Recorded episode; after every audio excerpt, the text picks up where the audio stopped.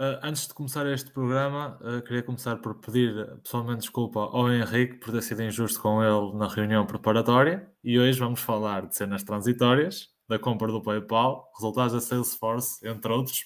Estão a ouvir o mercado mora ao lado. Henrique, Ricardo, episódio 54, como é que estão, seus buffets de segunda? Hoje estamos um bocadinho melhor, pelo menos eu falo por mim. Hoje o dia nos mercados foi um bocadinho ve foi verde, portanto, Exato. tive um é bom dia. Já, já nem estava habituado a abrir a giro e ver um dia verde, portanto, hoje. Adiar o episódio para a um segunda foi animador. Foi uma boa ajuda. Foi, foi animador. Teve que ser, a semana passada andámos um bocado deprimidos e, e pronto, opá, tivemos que adiar para a segunda uh, e felizmente correu bem, não é? Uh, bem, malta, vamos começar com, com a adivinha do costume. Hoje, uh, eu, tenho que admitir que nas últimas semanas a adivinha tem sido bastante complicada porque não há assim pessoas que eu goste muito, mas esta semana há, há aqui, um, há aqui uma, uma personagem que eu, que eu gosto bastante. Eu costumo dizer que quero ser como ele quando for grande e por isso tive que o escolher uh, para ser uh, aqui a adivinha da semana.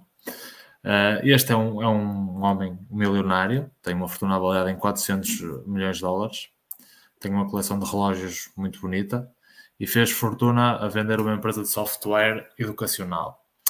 Hoje em dia entretém-se a falar na televisão, é engraçado, um bocado maluco e, no fundo, como já disse, é quem eu quero ser quando for grande. Quem é que estamos a falar? Até dizeres a parte de software, pensava que era o The Rock. se, calhar, se calhar era mais o The Rock, eu quero ser quando for grande. Exato, estou a dar o The Rock. Ah, mas este é velhote. É velhote, pois. Nasceu em 54. Também é muito novo. o The Rock também é muito novo. O The Rock está bem conservado. Ah, primeira vista não estou a ver. 400 milhões não é muito. Mas é muito. E vendeu uma aplicação educacional. Foi assim, foi assim que ele ficou rico. O The Rock tem com 50 anos, meu. Ei, agora é que foi. Pensei que era mais novo, de facto. Não, não sei, é bem mais novo do que esse. Exato. Já está quase nos, nos 70. Quem será? Temos, posso dizer que vendeu à Mattel. Ah, eu não sei quem é. É careca. É o da Rock. Não. Da Rock. Não estou a ver quem seja. É o Kevin, o... Kevin O'Leary. Ei. Ah, pois é. Eu, ah, fácil, por acaso, eu estava a pensar, eu estava a pensar nesse, mas achei 400 milhões é pouco. Parece pouco, não parece? Mas não, o gajo afinal é mesmo mais, mais paleio do que outra coisa. Eu por acaso pensei nesse, mas pensei assim: bem, 400 milhões não pode ser esse. Por isso é que não disse, ok, devia ter arriscado. Eu, eu já tinha essa eu não arrisquei porque... por vergonha, por dizerem assim: ah pá, esse tipo tem para aí 10 bilhões. Só o Mark Cuban é que é bilionário, acho eu. Eles dizem muito essa piada. O Mark Cuban é muito, muito rico. O Mark Cuban tem uh, eh, 4,3 bilhões. Ele é o único. Os outros, tipo, a beira dele são pobres. É mais ou menos como o Henrique e eu e tu, Ricardo, aqui no, no programa. É mais ou menos assim, é igual. Exato, eu sou o Kevin Louis. Só se for. Um... Sim, sim, senhor, já passámos aqui a, a nossa adivinha, não é? Chumbamos mais e... um teste. Chumbamos mais é um teste. Para... Ele não é um comentador, não é? Não é bem um comentador. É, é um comentador, está, está sempre na CNBC e está no Shark Tank. Uh, pronto, é um júri. É um homem que está sempre na rivalta. Portanto... É, é o Mr. Wonderful. Mas pronto, a nossa carteira, meus caros, está a ter aqui uh, um mês difícil, em linha com, com o mercado. Uh, mas a novidade é que temos aqui muita pasta para investir e o nosso Ricardo já começou a pôr uh, os nossos soldadinhos a trabalhar. Ricardo, queres começar com as tuas ações e aqui com o teu novo investimento? Sim, eu posso começar então. Uh, esta semana foi muito negra. Peço desculpa, Ricardo, eu tirei o, teu, o som do teu microfone e ah, queria tirar o meu, desculpa. Também estava a falar desgraças, portanto também, também acho que podias nos ligar o micro. Não, mas estava a dizer que a última semana foi muito complicada aqui para as minhas ações. Hoje, felizmente, Um, algumas delas tiveram aqui recuperações interessantes, uh, principalmente a Alibaba, que hoje, que hoje tem uma subida muito, muito significativa, depois da queda de, de sexta-feira. Aqui, genericamente, na Alibaba, começando pela Alibaba, a Alibaba, face ao último episódio que fizemos, valorizou 7,3%, portanto, continua aqui a sua trajetória descendente. Uh, hoje acabou por ter uma subida interessante, pensou na, na casa dos 9%, e aqui teve a ver com, com uma notícia que saiu hoje, com, com a mudança de CFO uh, eh, na Alibaba, e para além disso eles anunciaram uma, uma reestruturação na parte do e-commerce, e aqui uma nova segmentação entre aquilo que é a parte doméstica, ou seja, a parte chinesa e a parte internacional. Ou seja, eles criaram aqui no fundo um, uma nova divisão na, na Alibaba para ver se, se essencialmente conseguem dar aqui um boost em termos de, daquilo que é o crescimento de vendas da, da empresa e também da, da rentabilidade. Por isso, uh, o mercado acabou por receber bem esta, esta notícia. A mudança do CFO já era mais ou menos esperada, uh, mas acabou por ser antecipada, talvez por causa dos últimos resultados, não sei, ou por esta quebra de rentabilidade dos últimos tempos. Um, portanto, acabou por ser antecipada, mas no fundo também já era algo que estava à espera que acontecesse mais dia menos dia. Mas ainda assim a ação reagiu muito bem. Uh, na sexta-feira ela tinha caído muito, uh, tinha caído próximos 10%, e a notícia que acabou por abalar fortemente a ação foi a questão do risco do delisting a vir novamente ao de cima. Uh, no caso, a, a Didi, que era que é uma espécie de Uber chinesa, um, anunciou que vai delistar-se da, deslistar-se da Bolsa norte-americana para passar a ser listada na Bolsa de Hong Kong. Aparentemente, isto, esta decisão aconteceu na sequência de muita pressão por parte do governo chinês uh, para que a Didi fizesse isso. E a verdade é que, uh, com esta notícia da passada sexta-feira, os receios de um delisting relativamente às ações da Alibaba uh, voltou aqui ao de cima, portanto, é um risco que nós já sabemos que, que existe. O, deslistar-se na Bolsa Norte-Americana, em termos de valor para a empresa depois a prazo, tem a consequência dela não estar na Bolsa mais líquida em termos mundiais, mas normalmente depois o que acontece é, é que, por exemplo, se acontecesse, quem tem ações, eh, quem tem ADRs da Alibaba, uh, isso seriam convertidas em, em ações em Hong Kong, portanto, eh, é verdade que isso seria problemático para a empresa, no sentido que teria acesso, deixaria de ter acesso a um mercado com muita liquidez, como o mercado norte-americano, mas isto no fundo é um risco que nós já sabemos que existe ao investir nesta ação. E se este risco não existisse, se esta ação não fosse uma ação chinesa, certamente o seu valor não, não seria este que temos atualmente em termos de, de market cap. Uh, pronto, mas relativamente à Alibaba acabou por ser isto. Eh, depois a Salesforce também acabou por ter aqui um, uma semana negativa, uma última semana negativa, tendo aqui uma queda acumulada de 9%. Uh, eh, esta queda foi essencialmente a, devido aos resultados um, eh, agora do último trimestre. Não tanto pelos resultados em si, porque os resultados foram bons, e quer ao nível do revenue, quer ao nível da, dos earnings, bateram aquilo que eram as estimativas dos analistas. Uh, só deixar aqui alguns números, por exemplo, a, receita uh, situou-se aqui no terceiro trimestre em 6,86 mil milhões de dólares, o que representa um crescimento de 26%, face ao mesmo trimestre do ano anterior. Um, ehm, eu posso aqui partilhar o slide, se calhar mais fácil. Uh, pronto, só também para quem está lá em casa poder ver aqui alguns números, que eu acho que é sempre interessante. Eu não sei se já estão a ver, exatamente. Pronto, aqui, aqui só, só destacar alguns números. Uh, a parte da, da, receita, como estava a falar, cresceu 26%, isto é um bocadinho acima das estimativas. Uh, depois aqui, esta métrica que acaba por ser importante, isto basicamente é a receita diferida, ou seja, uh, a Salesforce, como nós já falamos aqui noutros, noutros episódios, funciona numa ótica de subscrições, muitas vezes anuais, e portanto o que acontece é que este negócio, do ponto de vista cash flow, acaba por ser interessante, porque a empresa recebe o cash à cabeça por exemplo, quando é uma subscrição anual, recebe o cash à cabeça, mas depois a receita vai sendo reconhecida por duodécimos.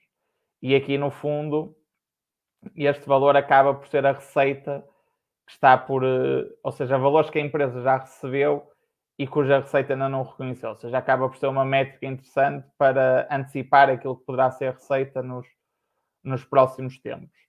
E, portanto, aqui a parte corrente da receita diferida, ou seja, a receita que vai ser reconhecida nos próximos 12 meses, aqui situa-se em cerca de 23%, ou seja, muito em linha com aquilo que foi o crescimento da, da receita. E depois o resto das, da receita diferida encontra-se aqui uh, neste valor de cerca de 36,3%, ou seja, aqui um crescimento de 20%, que também é interessante. Uh, depois eles também deram aqui algumas notas relativamente ao guidance, aumentaram aqui ligeiramente o guidance para o ano de 2022, que é o ano que está a correr. Um, depois aqui em termos de, de margens e de cash flow operacional também houve aqui um aumento, que é sempre interessante.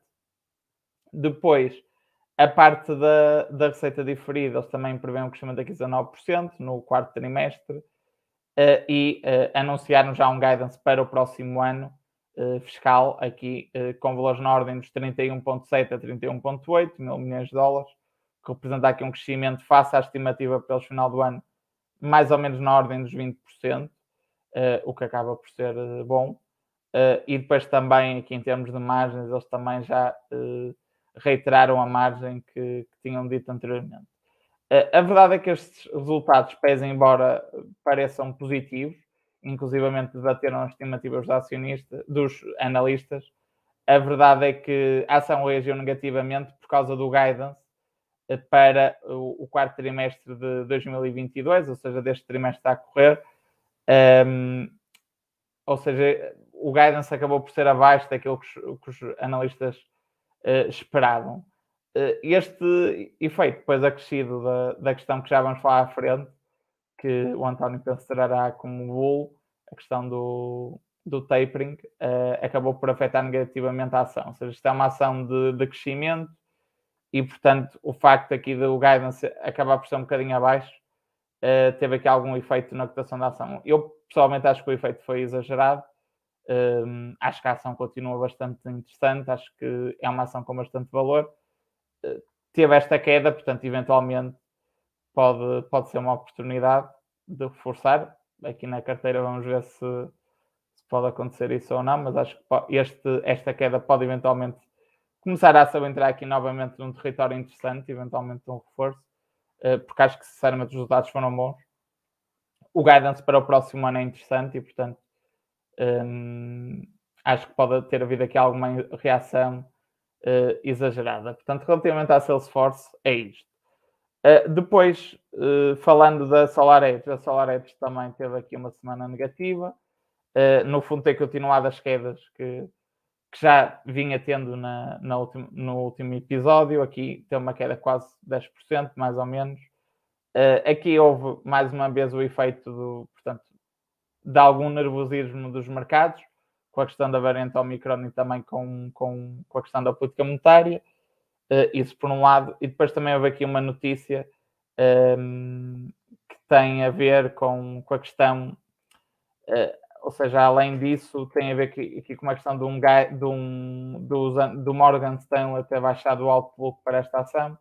Uh, tinha uma recomendação de comprar e baixou esta recomendação para neutral e é basicamente isso que neste momento a ação já estaria corretamente precificada, ou seja, pelo menos no curto prazo não haveria aqui eh, grande possibilidade de, de upside. E portanto também acabou aqui por, eh, por avalar negativamente a ação, entretanto a ação já teve uma queda muito significativa eh, desde aquilo que o JP Morgan disse, portanto se calhar neste momento já pode haver algum pequeno upside. Um, e é isso. Depois, a última ação, que é uma nova ação, que é o PayPal, um, que nós adquirimos aqui um bocadinho a aproveitar algumas quedas como no mercado. Esta ação já tem estado numa trajetória descendente desde há algum tempo. Primeiro com aquelas notícias, rumores que depois não se verificaram de um eventual interesse numa compra do Pinterest, uh, que numa primeira fase levou a ação a cair ali para valores na casa dos 230 dólares. Uh, isso por um lado. Uh, depois, um, outro efeito acabou por ser os resultados. Um, a ação acabou por, por, ter uma reação negativa aos resultados, sendo que aqui nos resultados uh, acabou aqui por haver um efeito pontual que teve a ver com a forte redução das receitas com correntes do eBay. Portanto, isto vai deixar de ser uma receita do PayPal. E, portanto, se o PayPal acabou por ter um crescimento, pensou, de 13% no trimestre, mas se excluímos o efeito eBay, o crescimento encontra-se muito em linha com aquilo que, que tem sido a, a, trajetória mais recente, ali com valores na casa dos 20%. Uh, eh, e para além disso, há aqui um conjunto de iniciativas e notícias que eu acho que são muito interessantes e que podem alavancar o, o, o valor da ação.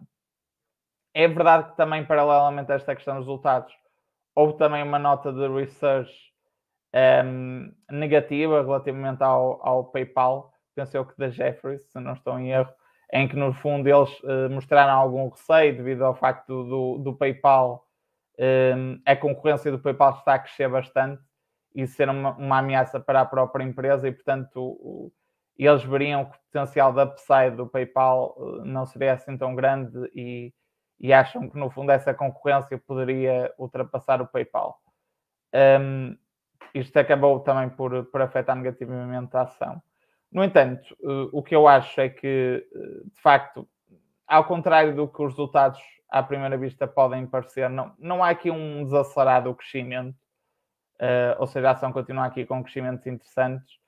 Para além disso, caiu aqui para valores que eu acho que, que tornam. Nós adquirimos ali na casa dos 184, 185, não estou em erro. Uh, e, portanto, eu acho que este valor torna a ação atrativa e, e, eu, eu, pessoalmente acho que este preço há aqui um potencial de upside uh, bastante interessante. Uh, diria, se calhar, querendo arriscar aqui alguns números, que há na ordem dos pelo menos 30% a 40% portanto, o que eu acho interessante. E depois também houve, há aqui duas, duas notícias, eh, uma que foi anunciada nos resultados e outra mais recente que eu acho que podem ser interessantes.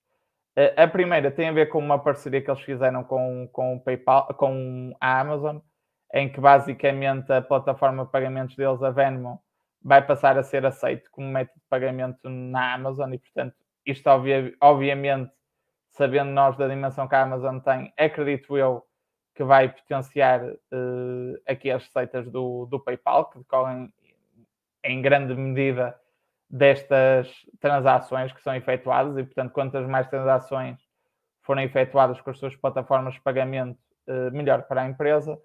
E depois também uh, daquilo que são as notícias, por exemplo, agora da Black Friday, um novo sistema de pagamento deles, o Buy Now Pay Later, que basicamente é um sistema de pagamento que permite aos consumidores adquirirem, por exemplo, um produto agora e poderem pagar em quatro prestações sem qualquer juro e sem qualquer FII, sem qualquer comissão, uh, acaba por ser aqui também uma solução muito interessante que, por exemplo, nesta última Black Friday teve um crescimento de, de 400% face um, ao mesmo período do, do ano anterior, uh, no período da Black Friday. Portanto, eh, acaba por ser aqui quase um, uma evidência de que uh, esta forma de pagamento, que já foi anunciada há algum tempo pelo PayPal, pensou já no ano passado, final do ano passado, uh, está a revelar-se um sucesso e, portanto, pode ser aqui uma alavanca interessante de vendas para, para a empresa. Por isso, uh, eu diria que o PayPal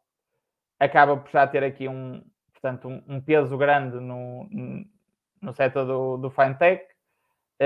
também tem tido aqui pés, embora, como vocês sabem, não sou um grande fã das criptomoedas, também já foi dando aqui uns pezinhos nesta área, ao permitir as, as transações com, com criptomoedas e, portanto, eh, também nesse aspecto parece ser uma, uma empresa, uma plataforma inovadora. Eh, e para além disso, eu acho que este acordo com a Amazon é muito interessante. Foi desvalorizado na altura pelo mercado, mas eu acho que se calhar em, em futuros trimestres vamos começar a sentir o efeito destas destas novidades do PayPal. Por isso, eu vejo pessoalmente potencial na ação e considerei que, face aos níveis atuais, é uma boa oportunidade que atualmente existe no mercado acionista e, portanto, daí a, a opção que a opção por, por ter reforçado aqui uh, a, a, carteira de mercado com, com o PayPal e, portanto, para já acabou por ser esta, esta a minha compra. E é isso, já falei demais, portanto, vamos calar um bocadinho. Um, só dar uma nota do que tô, no seguimento do que estava a dizer, Ricardo. De facto, hoje já li duas notícias em que o Buy Now, Pay Later está a ser um grande driver para os retalhistas, mesmo para a Amazon e outros retalhistas, quer de roupa, e também foi uma grande trend a, a trazer valor no Black Friday, tal como tu disseste. E pensei logo, PayPal é um grande player e, e acho que eles têm muito dinheiro e tu falas bem. A concorrência pode estar a ser mais inteligente neste momento, mas eu acho que o PayPal tem, tem um peso muito grande e uma força muito grande, se calhar consegue fazer alguma coisa para consolidar a força que tem e o peso que tem no mercado. E é isso. E, se calhar também pego, apanho já desculpa e começo a falar das minhas, das minhas ações. Não sei se o António quer dizer alguma coisa. Não, não, está tudo bem dito. E agora estou a fazer aqui um bocadinho do teu trabalho, já te estás a chatear comigo. Um, esta semana, uh, então, como, como já foi dito, foi uma semana de queda agressiva e, e verificou-se em todas as minhas ações. Um, vamos começando pela Regeneron. A Regeneron caiu esta semana 4,49%. Esta semana não, nos últimos 5 dias. Ou seja, esta segunda eh, desceu um bocado também, caiu um bocado. Ela cai um bocado depois de, destas, deste abrandamento de, da preocupação com a nova variante do, do coronavírus. Uh, o, já algumas, já há mais certezas sobre a variante, sobre os riscos que esta apresenta, no entanto, ainda, uh, ainda há muito a desenvolver-se nesta perspectiva. A ação cai um bocado, como todas as ações relacionadas com o Covid. Uh, as, os dias anteriores foram mais estáveis em relação ao resto do mercado, no entanto, ainda assim caiu 4,49%. As, as, grandes, empresas, as grandes ações de, de Covid, ou seja, as, as farmacêuticas das vacinas, é que tiveram uma volatilidade maior. A seguir, passando para a minha Micron, eh, ela tem estado bastante estável, bastante forte. Eh, na última semana aqui na mesma, não é?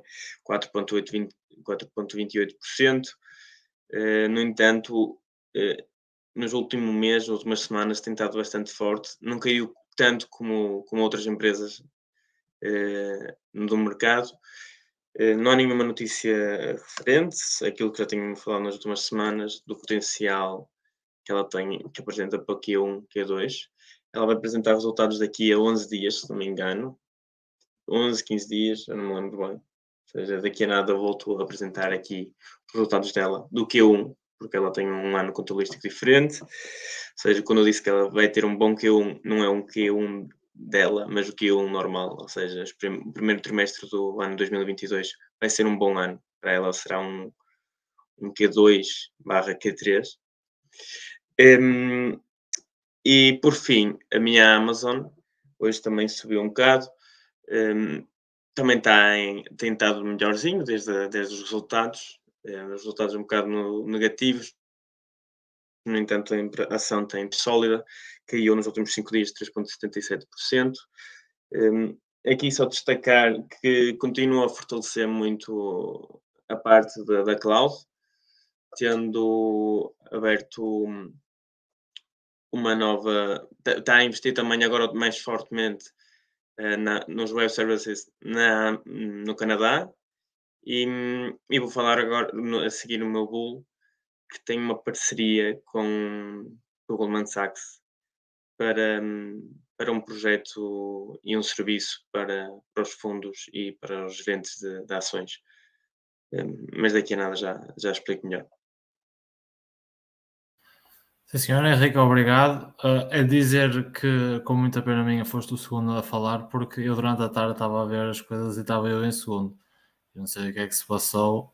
Chego aqui e de facto descubro que, que houve aqui um volto fácil última hora, o que me Opa. deixou um pouco triste. Pá.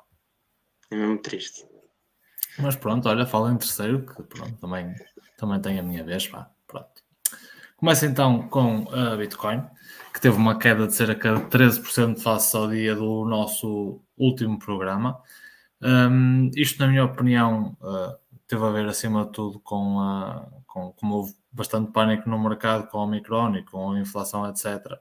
Uh, o que aconteceu nas outras ações acontece tipo em esteroides na Bitcoin, porque é um ativo extremamente mais volátil. Houve uh, bastantes pessoas a vender, uh, o, que, o que levou o preço aí a cair por aí abaixo e uh, pode ser uma oportunidade de pessoas, para as pessoas entrarem uh, no ativo a um preço mais baixo.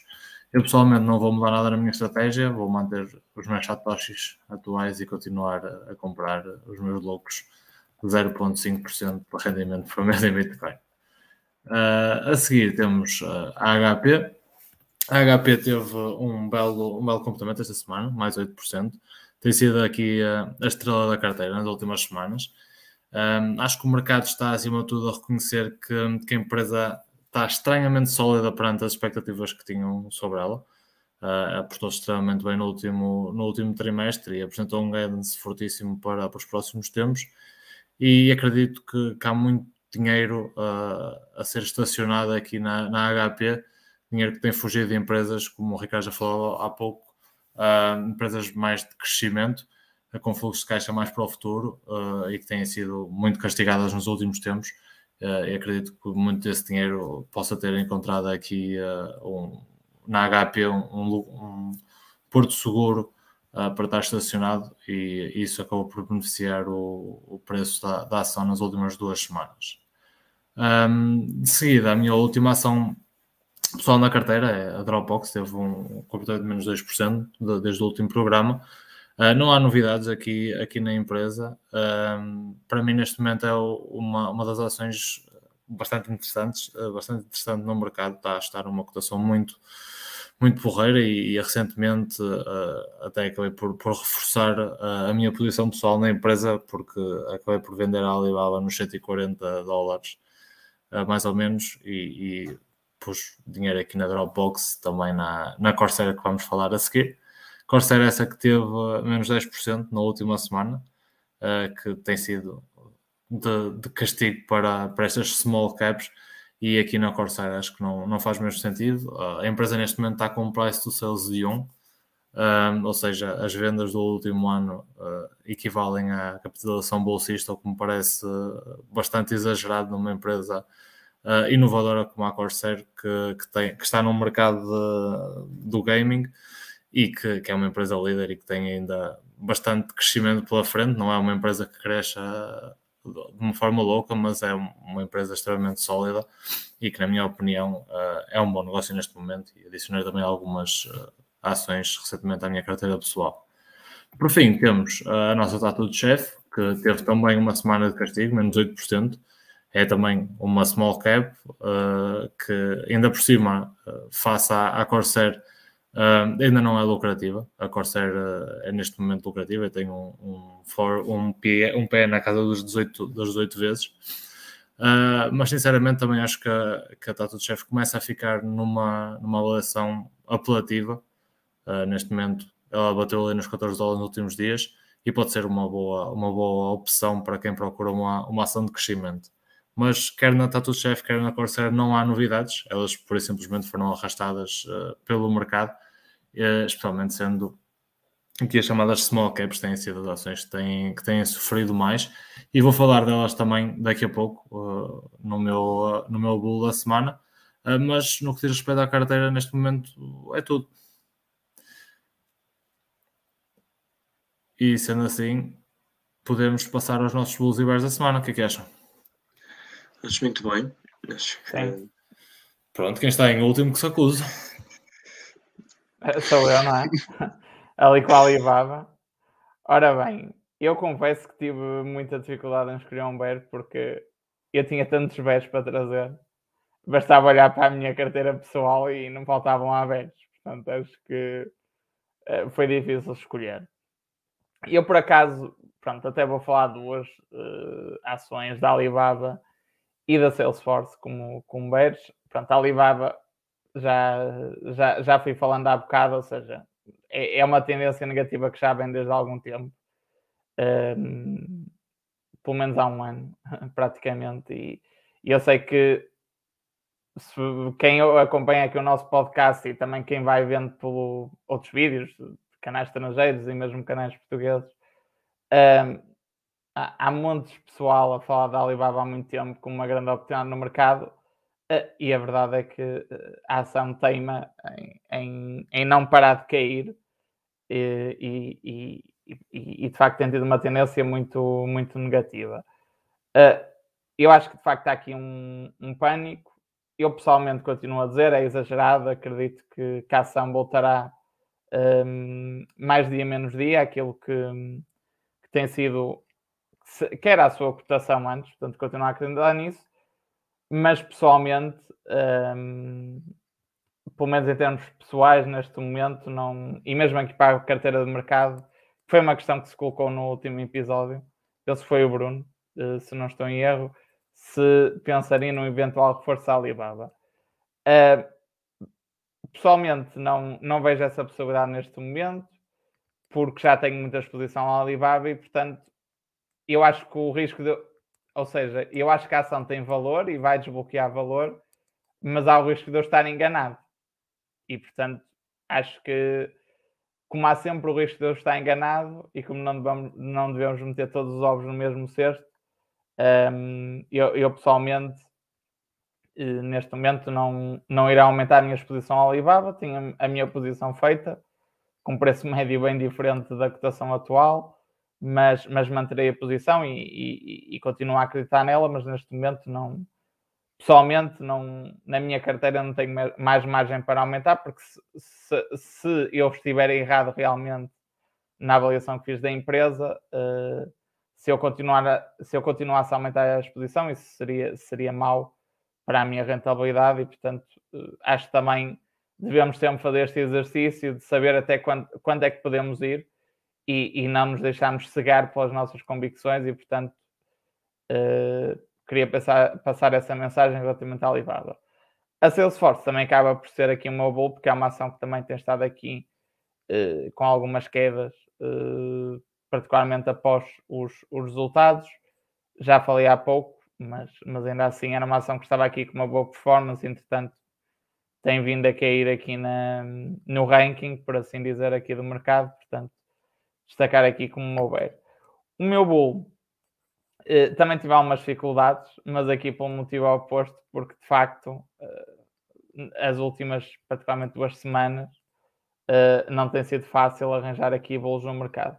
Eu optei aqui por trazer uma notícia portuguesa que, que vi hoje, que tem a ver com a confirmação da condenação do André Ventura por segregação racial um, e queria aplaudir esta, esta decisão e também, já que estamos em época de eleições, uh, também de alguma forma passar aqui uma mensagem que é verdade que o nosso país tem problemas, é verdade que há muita coisa por, por resolver, mas os extremismos não são solução. E, e aquilo que, por exemplo, vemos em França agora com, com a pré-campanha de eleições presidenciais, de facto vê-se vê-se mais uma vez os partidos de extrema-direita uh, a ganharem aqui uma força e uma pujança que eu acho que pode ser perigoso para, para a Europa a longo prazo. E, e portanto, queria aqui passar esta mensagem de que, uh, e em Portugal, felizmente até agora, estes movimentos extremistas ainda não têm tido muita força. Vamos ver agora o resultado chega nas eleições. As sondagens são muito promissoras relativamente ao resultado do Chega, que eles vão aumentar fortemente a sua representação parlamentar. E pessoalmente acho que se for para vermos deputados como aqueles que vimos de candidatos em eleições autárquicas do Chega, bem, de facto acho que temos que reduzir o número de deputados no Parlamento, porque eu sei que os que já, já os que lá estão já são maus, mas os podem ir do Chega para lá, certamente ainda serão piores e, e em nada contribuirão para, para a melhoria do país. Portanto, um, pronto, acaba aqui por ser o meu bolo da semana esta condenação do André Ventura. Esperemos que ele modere de alguma forma o seu discurso sempre tão, tão inflamado e tão, e tão racista. Sim, senhor Ricardo. Uh, este, só destacar que este tempo de antena foi uh, pago pelo PS e, uh, e pronto, e, e desejar-te um bom sorte para as eleições do dia 30, Ricardo. Também poderia ter sido pago pelo PSD, não é? Dado que um bom resultado chega, é mau indício para o PSD, portanto. É um quem, quem, tem mais a perder com um bom resultado chega é o PSD do que propriamente o PS, mas, mas percebo percebo que, o, que, o teu comentário. Oh, já sabes que tinha que ser, não é? Há coisas que. Sim, é, já estou, digamos que estou aqui a ensaiar a pré-campanha eleitoral já. Pá, mas melhores das sortes, Ricardo, espero que um dia sejas eleito por, por Braga pelo PS. Obrigado. Uh, mas pronto, então agora, quem é o próximo manco? É o, é o Henrique? És tu, Henrique? Não. Não, isso está mal organizado, claramente. As minhas ações estão eu. todas verdes. As minhas ações estão todas verdes. Não, eu acho, que, eu. eu. acho que é Bitcoin, não sei o que está aqui. É, é Corsair TDCF, mas são posições conjuntas, por isso. É, tem, ou, é, ou é a Bitcoin ou é, ou é a Dropbox. É Bitcoin. É Bitcoin. É Bitcoin, então sou eu a falar, não é verdade? Um, não sei, olha Henrique, o Bruno está a dizer que tu foste o que mais choraste esta semana. Vocês confirmam isto? Eu por acaso acho que foi o Ricardo esta semana. Porque eu estava de fora. Eu, eu, eu chorei, mas Pois foi, tu estavas de férias, está bem. Eu chorei, mas, mas acho que tive mais motivos para chorar do que o Henrique. Não, não sei, não. Depois, esta semana comparamos. Esta semana a minha semana foi muito, a minha semana foi muito pesada. Anterior. É, eu, eu lembro-me, eu tenho mais ideia de te ouvir a ti a, a chorar mais, Ricardo. A minha, a minha foi pesada. Exato, pelo que tu, tu dizias no grupo de quanto é que estavas a cair, quanto é que estavas a perder, se calhar estás um bocadinho à minha frente, mas não é por muito, não te preocupes. Eu estava um bocado anestesiado, é. porque como, como, estava na, como estava na empresa nem conseguia Isso. ver muito bem, então foi passando. Eu era o contrário, é, estava de férias, não estava, não estava a pagar na, não, estava, não entrava na carteira, não via, eu só vos via, entravam as notificações de vocês a chorarem no grupo, eu ia ver e eu, pô, não, para que é que fui? Ah, foi uma semana, foi uma semana, teve, houve ali dias bastante duros, pá. Tipo, temi que o Ricardo, que o Ricardo me abandonasse eh, nas nossas, na nossa empresa, pá. que eu ficasse sozinho a, a ter de tratar de, ah, das tarefas agora, dele. Agora acho que as próximas serão melhores, se calhar. Se confirmar os dados históricos, vamos ter um rally no Natal, portanto. Vamos ver. Vamos ver, vamos ver. vamos fechar o ano em máximos históricos, mas não sei. Uh -uh. É só um, um palpite. Uh Hesita um pouco, mas uh, cá estaremos para, para ver. Temos 24 dias, vá. Ah, vamos lá, 24 dias para a vitória. O que é que eu vos trago esta semana, meus caros? Uh, posso começar por, pelo meu bull, uh, já revelei mais ou menos há bocado o que é que era. É small caps.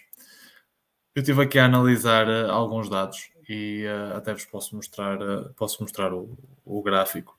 Uh, os gráficos que eu, eu, até gosto de, gosto de ver esta, esta pesquisa, esta, esta empresa é porreira e eu vou partilhar aqui convosco.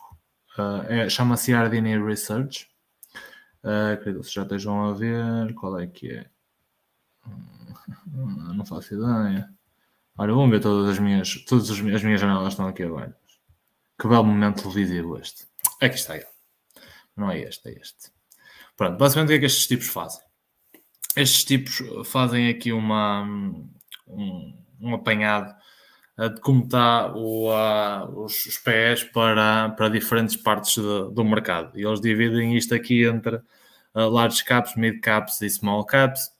Uh, e é aqui uma, uma análise interessante para perceber como é que está mais ou menos o mercado. E o que é que eles usam? Eles usam o Standard Poor's 500 para large caps, depois usam o Standard Poor's, Standard Poor's 400, que, que é, é basicamente um índice que, que usa, é representativo de, mid caps, e, e usam também o Standard Poor's 600, que neste caso é, o, é o que eu estou a, a falar agora. E ele mede a performance das small caps, que são empresas entre, aqui neste caso a Standard Poor's, entre os 600 e os 2,4 bilhões de dólares, que seria mais ou menos o segmento do mercado onde se enquadraria a Tattoo Chef, a Corsair, a, GoPro, Uh, e é aí que eu acho que realmente está, que estão os negócios interessantes do mercado e por isso é que trago, um, trago estas empresas como bolo.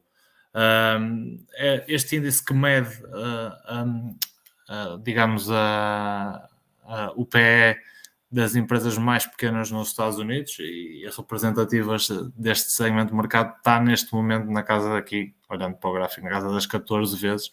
E como podemos ver uh, é um nível, digamos, historicamente baixo Uh, quando comparado, por exemplo, com uh, as large caps, o Standard por 500, onde temos aqui claramente um grande peso de empresas como Microsoft, a Apple, todas essas grandes empresas que têm tido rallies extremamente altos, grandes nos últimos tempos, que neste momento uh, podemos ver aqui pelos, pelos pés, estamos a falar de pés na casa de 2001, mais ou menos. Ou seja, o que eu acho mesmo é que o dinheiro está aqui, eu acho que há muitas oportunidades a explorar na parte das, das empresas mais pequenas, não todas, mas algumas com certeza uh, existe, existe aqui grande valor e nós temos algumas apostas nesse caso. E um, nos últimos tempos eu tenho falado com vocês sobre, um, sobre comprarmos a, a GoPro. Uh, acho sempre que, que podemos comprar um bocadinho mais barato, espero não me vir a, a arrepender nos próximos, nos próximos tempos. Uh, mas no geral o meu bolo é este e, e era também partilhar ali o Yardini Research. Na verdade, até, até posso mostrar-vos um bocadinho mais sobre, sobre o site deles. Aquilo é um, é um, um é uma cena porreira para, um, para pessoal que gosta de ver um, que gosta de ver um, análises uh, análises históricas. Se vocês quiserem não vou, não vou mostrar agora mas deixo aqui o, o link daqui a bocado. Quem gosta de, de, ver coisas sobre economia sobre o mercado etc aquilo tem, tem análises espetaculares e eu vou deixar vou partilhar aqui com vocês. Uh, depois uh, o meu bear da semana uh, é a história entre o temporário ou não temporário, uh, transitório ou não transitório na inflação. E esta semana o, o Sr. Paulo, o Sr. Paulo veio dizer que, que afinal está na hora de tirar o temporário antes do termo inflação. Um, e bem, basicamente ele está, está aqui a, a, verbalizar o que toda a gente tem vindo a perceber no nos últimos lá, meses, dois meses, uh, e, e, apontar que de facto o pior pode estar mesmo para vir, o que causou algum pânico no mercado em, em comparação com, em, uh, em conjunção com a, com a Omicron durante a, a semana passada e a semana anterior. Um, e de facto, é, quase que dá para perceber isto porque temos ali uh, basicamente um cocktail uh, para, para que a inflação explorou nos Estados Unidos, porque por um lado temos uma velocidade de transmissão do dinheiro uh, que, é extremamente baixa e que vai ter, uh, vai ter tendência a aumentar nos, nos próximos tempos. E se virmos essa velocidade do dinheiro, ela está em mínimos históricos neste momento, o que é normal e, e podemos perceber isso porque se a economia fecha e as pessoas não saem de casa, uh, há muito menos dinheiro a ser transacionado. E isso faz com que, neste momento, no futuro, esta velocidade do dinheiro só tende a aumentar, ou seja, a piorar a inflação nos, nos, próximos tempos à medida que, que, a economia americana vai acabando por, por abrir e tem, abrir, tem sido aberta nos últimos tempos cada vez mais. E se juntarmos a isto, esta ideia de que a velocidade do dinheiro vai aumentar nos próximos tempos, juntarmos a isto o aumento da massa monetária que aconteceu nos últimos tempos e os problemas nas cadeias de abastecimento, estamos aqui numa, basicamente numa tempestade perfeita, onde podemos ter mais pessoas à procura de gastar dinheiro que por sinal tem em grande quantidade porque houve uma política altamente expansionista, e, e isto a, a, um ambiente de escassez de bens, pá, podemos ter aqui um, um problema sério e um escalar de inflação nos Estados Unidos, e é por isso que aquele velhinho otimista uh, está-se a tornar um, um grinch monetário e, e, começa a apertar o cinto nos, nos Estados Unidos no que diz respeito à política monetária. Uh, eu sinceramente não faço ideia do que é que vai acontecer, mas a verdade é que vivemos aqui uh, tempos interessantes ao nível de história económica e, e quase sem precedentes. E, uh, e, enquanto isto acontece nos Estados Unidos, na Europa temos a doutora Cristina Lagarde, continua a apostar que a coisa vai tender para os 2% do objetivo do BCE já em 2022, no próximo ano, uh, quando neste momento a inflação na zona euro já, já começa a incendiar e de forma bastante grave em alguns países, como por exemplo a, a Alemanha. Não parece que a coisa seja tão grave como nos Estados Unidos, mas sinto que, que não vai ser assim tão rosa como o BCE pinta. Parece-me claramente que quase estamos nos, nos, Estados Unidos com um pequeno delay, mas cá, cá estaremos para ver se de facto a coisa vai endireitar ou não. Um, se vai endireitar ou não nos, na, na, Europa nos próximos tempos uh, e se, se, se vivemos de facto numa, numa economia mais deflacionária como o Japão do que, do que os Estados Unidos, mas não sei qual é a vossa opinião sobre este assunto e também gostava de ouvir. Eu, eu acho que é preciso mais alguns meses para tirar uma conclusão definitiva. Uh, acho que agora, por exemplo, acredito, pelo menos no próximo mês, se calhar, agora com esta baixa do preço do petróleo, que possivelmente será temporária, pode haver aqui algum, alguma acalmia. Um, nos preços de energia também acredito que possa haver que há uma acalmia, mas lá está, resta saber se, se essa acalmia é uma coisa de um mês, dois meses ou, ou se, um, ou se não, e, e, de facto a inflação vai voltar a tender para, para os 2%. Agora, eu pessoalmente, a mim pareceu-me que o anúncio do Paulo foi um bocadinho precipitado, se calhar. Uh, pelo menos pareceu-me, uh, e não sei se o timing para, para ter dito isso da forma que, que foi dito um, se, foi o, se foi o melhor. Sinceramente, acho que não. Mas, mas eu acho que só se calhar alguns para meio do próximo ano é que vamos começar a, a ter mais alguma conclusão sobre se, se, a inflação é temporária ou não, sendo que eu acho que a situação na Europa vai ser sempre um bocadinho diferente dos Estados Unidos, ou seja, uh, acho que se calhar na Europa até porque há grandes economias com níveis de endividamento muito altos. Não sei até que ponto é que não pode haver alguma pressão para, para que o BCE continue com uma política monetária mais acomodatícia. E pelo contrário, nos Estados Unidos não vejo tanto isso a acontecer. Os Estados Unidos geralmente são mais ágeis no aumento de taxa de juros ou na descida de taxa de juros do que, do que a Europa. Uh, por isso acredito que, que a reação na Europa vai ser sempre mais, mais mais lenta uh, e acho que não será da mesma medida. Apesar dos números da inflação neste momento também estarem elevados, uh, mas lá está, eu acho que nós tivemos aqui, por um lado, muito, muito adiamento de consumo no período pandémico, uh, que agora está a normalizar e, portanto, isso gerou aqui alguma pressão nas cadeias de abastecimento e, vai ser, e, e acredito que está a haver algum ajustamento da parte da oferta Agora também acredito que se calhar a procura também vai acalmar um bocadinho. Um, e, e, portanto, até neste momento nós estamos numa economia que está em recuperação e enquanto nós temos uma recessão no ano passado de 7 ou 8%, este ano as previsões apontam para termos um crescimento de 4, 5%, ou seja, nós não vivemos tempos normais uh, em termos económicos. Em 2022 também se prevê que o crescimento ainda possa ser forte, Portanto, eu acho que se calhar é preciso aguardar mais um pouco para perceber qual será a tendência, porque acredito que quando uh, as economias, uh, algumas já voltaram, mas outras ainda não ao período pré-Covid e houver aqui um normalizar, aí é que vamos ver se a inflação veio para ficar ou não. Mas acho que para já ainda é um bocadinho cedo demais para, para tirar essa conclusão, pô, mas acho isso. Eu acho que, que este comentário vem um bocado do que aconteceu nas últimas duas semanas. É, já vi dois ou três comentadores a falar mais ou menos na mesma coisa, que é o seguinte: é, nós tivemos graves problemas em termos de supply chain, ou seja, as matérias-primas e isso tudo, linhas de produção, tiveram grandes problemas de falta de componentes. Falámos de, de semicondutores na indústria automóvel, falámos de N cenas até o preço, o preço do, do contentor tão caros, tudo isso houve um grande problema. E o mercado, pouco a pouco, estava-se a abrir e pouco a pouco estava a ajustar estas, estas linhas de produção, toda a supply chain estava, estava a ajustar-se, estava tudo a entrar nos moldes do que era habitual antes deste contexto pandémico. E esta, esta questão do Omicron eh, veio trazer um grande problema, que é o seguinte.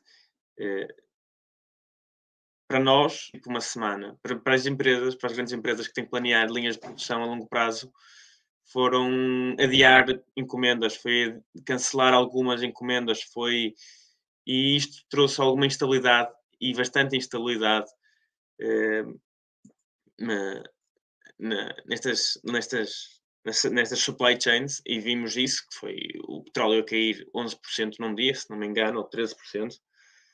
Eh, e há muitas outras coisas que tiveram aqui um, o, o seu problema e isto demora agora a ajustar outra vez, demora a chegar à estabilidade e estas empresas não estão tipo, ah, já passou o Omicron, é? estão aqui com um pé atrás ainda hum, e é isto que vai trazer alguma instabilidade, porque tu não sabes como é que vai responder o contexto pandémico e como é que isto se vai traduzir na procura, na demanda. Ehm, na oferta, etc. E acho que acho que parte do problema da inflação vem daí. vem, vem desta instabilidade e este Omicron não vai ajudar.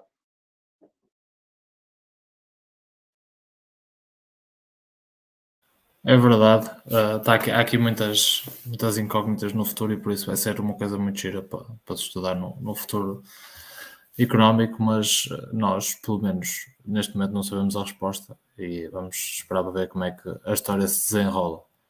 Uh, Henrique, queres passar aos teus temas? Posso passar, sim. Então, muito rapidamente, começando pelo meu bolo. O meu bolo desta semana é eu chamo de uma parceria, mas não é bem uma parceria. É um, uma utilização de, de serviços da Amazon por parte da Goldman Sachs. Seja, a Goldman Sachs uh, trouxe hoje ao mercado e, e vai vender, vai passar a vender um novo serviço que é um serviço de informação sobre mercados e ferramentas para, para os fundos em Wall Street e mesmo para os gestores de carteira. Eh, e este, estas ferramentas, estes softwares que, eh, informáticos que a Goldman Sachs vai vender têm como base uh, Amazon Web Services e, e, a própria notícia que eu vi na CNBC fala da longa relação entre, entre estas duas empresas uh, e o próprio cartão da, da Apple tem, tem ajuda da Amazon Web Services o próprio, quando, não sei se os ouvintes que estão aqui se recordam, mas no episódio em que nós analisamos a Goldman Sachs, nós falamos de um, de um financial software que eles têm, que é muito bom, que é o Marcus. Eh, este sistema também tem por base Amazon Web Services. A Amazon requer sempre eh, os serviços da Goldman Sachs, eh, sendo muito conhecido o apoio que deu, que deu da Whole Foods. Ou seja, temos aqui um, empresas, estas duas empresas estarem juntas é, é bastante interessante. E, como, como vocês já devem saber, eu tenho uma grande admiração pela, Goldman Sachs e pelos visionários que eles são. Uh, e o facto de eles estarem bem alinhados e com, com, a, com a Amazon e, e verem o potencial um do outro e terem aqui já uma, uma parceria e um, um, uma mútua ajuda é muito bom. E, e não só a Goldman Sachs tem utilizado o Amazon Web Services, muitas outras empresas têm utilizado este, este, a cloud da, da Amazon para vender vários serviços e vários, vários produtos e isso é muito, muito bom e acho que hum, acho que como vimos nos últimos resultados acho que nos próximos, nos próximos tempos vamos ter um grande crescimento desta área de negócio da Amazon e, e pronto, acho que é uma boa, é um bom, é uma boa premonição para o futuro uh, esta relação entre as duas empresas. E o meu BER da semana, uh, eu não sei quão, quão antiga esta notícia é, sei que vi num vídeo do YouTube, eu também não estou muito ligado à Tesla, mas então uh, o meu BER é o Biden e a Tesla. Ou seja, um, o Biden recusa-se a reconhecer o potencial desta empresa americana e houve um, um summit, um, uma reunião entre o Biden e os principais produtores de automóveis americanos sobre a transição para EVs. Convidou todas as empresas americanas uh, produtoras de EVs, menos a Tesla. A Tesla sozinha produz 10 vezes mais EVs que as restantes empresas americanas. E, e ele começa a dizer eh, no discurso que se não fosse a Ford ou a GM, já não me lembro, uma das duas, esta transição nunca existia. Foi a GM. Foi a GM, não foi? Exato, foi a GM. Eh, esta transição nunca, nunca existiria, blá blá blá, blá blá blá. Uh, hoje também houve outras notícias em que a Tesla também está com algum problema com, com painéis solares e uh, acho que a SEC vai, vai analisar isso. Ou seja, eu estou a ver aqui um bocado de uma, um desalinhamento entre o governo americano e a Tesla e acho que é um bocado estúpido. O, o governo americano, acho muito bem da parte do governo americano incentivar a produção de EVs, no entanto, não incentivar a Tesla acho completamente ridículo. E outro grande fator que o Biden fala é que ah, a Ford dá muito emprego nos Estados Unidos, um, uh, eh, o, o, o, carro é americano, blá blá blá, e se tu fores ver eh, os índices de, de quanto a percentagem dos carros que são feitos, ou seja, a percentagem das componentes e a sua origem, tu vês que mais de 75% do EV mais vendido da GM, as componentes vêm de fora dos Estados Unidos, enquanto os EVs vendidos nos Estados Unidos por parte da Tesla, cerca de 75% são, são componentes produzidas em território americano. Ou seja, o valor dos EVs da Tesla estão, estão, estão a ficar nos Estados Unidos e não estão a fugir enquanto nas outras empresas em que Biden quer apostar. Um, esta administração americana está, acho que está a falhar gravemente aqui. Eu não sou fã da Tesla na medida em que acho que a ação está um bocado puxada e, e até hoje eu sei outra notícia em que estão uh, a trocar algumas câmaras no, nos EVs que, que, já nos carros que já venderam e isto pode também trazer algumas consequências negativas no futuro para, para a condução autónoma e este, esta proposta toda de valor que está por trás da Tesla. No entanto, a minha opinião em relação ao, ao justo valor da ação não, não tira o mérito de, desta grande empresa automóvel americana e do que ela tem feito a nível mundial e o que tem feito neste setor, e acho completamente estúpido um, esta, esta atitude do Biden. É um homem chamado Sleepy Joe, não é? Portanto, é Exato. é normal que ele ainda não saiba que a Tesla existe. Exato. Se calhar adormeceu nos anos 90 e, e... Exatamente, foi isso que o, que ele, ainda está disse. No, ele ainda está nos loucos anos 20. Ainda está é. nessa parte, se calhar. Que a Ford, a Ford era, era a vanguarda da tecnologia na altura, não é?